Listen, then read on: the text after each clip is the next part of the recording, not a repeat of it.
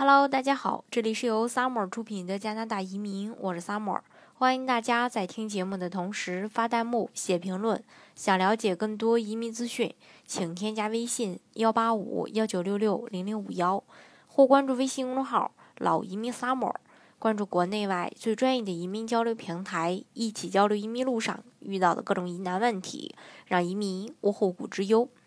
那最近呢，加拿大的移民部发出了一则通告，说移民部将认可更多种类的入籍申请人英语能力的证明材料，而尚未完成的学士或课程文凭都算在内。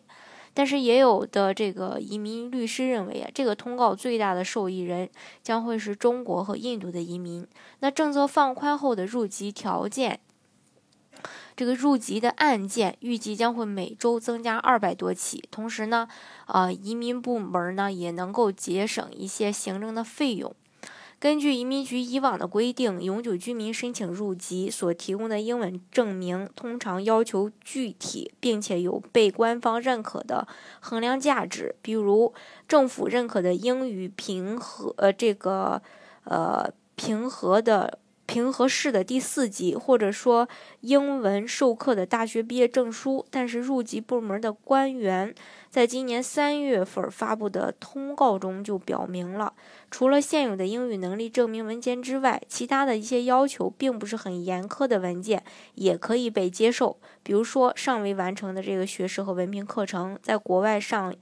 呃，以英语授课的英语课，或者说以法语授课的法语课教授。教授写的推荐信，以及很久之前的一些语言训练。呃，前联邦的保守党的政府之前不断的提高入籍要求，每年呃只有二十万人申请入籍加拿大，而现在呃执政的自由党则啊主要在放宽这个申请要求，就使得更多的移民入籍这个加拿大。移民部在出台新文件之后呢，成功入籍的人数预计将会增加到二百到二百五十人，其中大部分将会为，呃，会是一些可能英语比较差的中国或印度的，呃，这个移民。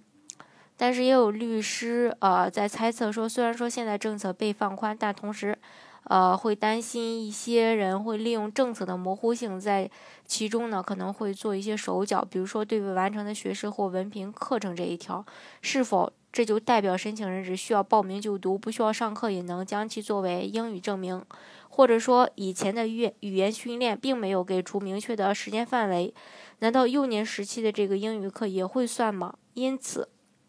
呃，大家呢也希望移民部能够。呃，尽快的给出一个比较明确、清晰的规定。而有的律师则认为，对于中国移民来说，走技术移民路线的申请人，通常是在英语能力证明上是没有问题的；而在英语证明上经常出现困难的，是一些学历比较低的配偶移民。同时，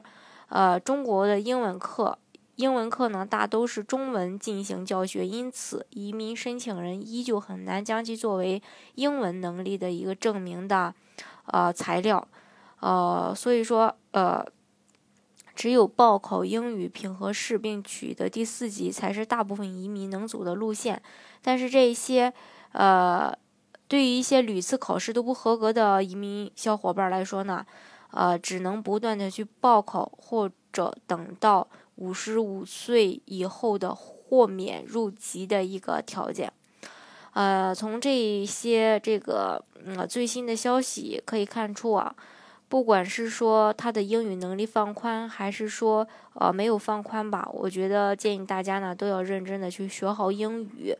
毕竟这个入籍要求英语只是一方面，在其他的一些生活工作当中，大家呃在加拿大的话，呃。更会被经常的用到。那如果说你的英语不是特别的好，那你在呃生活中、在工作中都会遇到一些困难，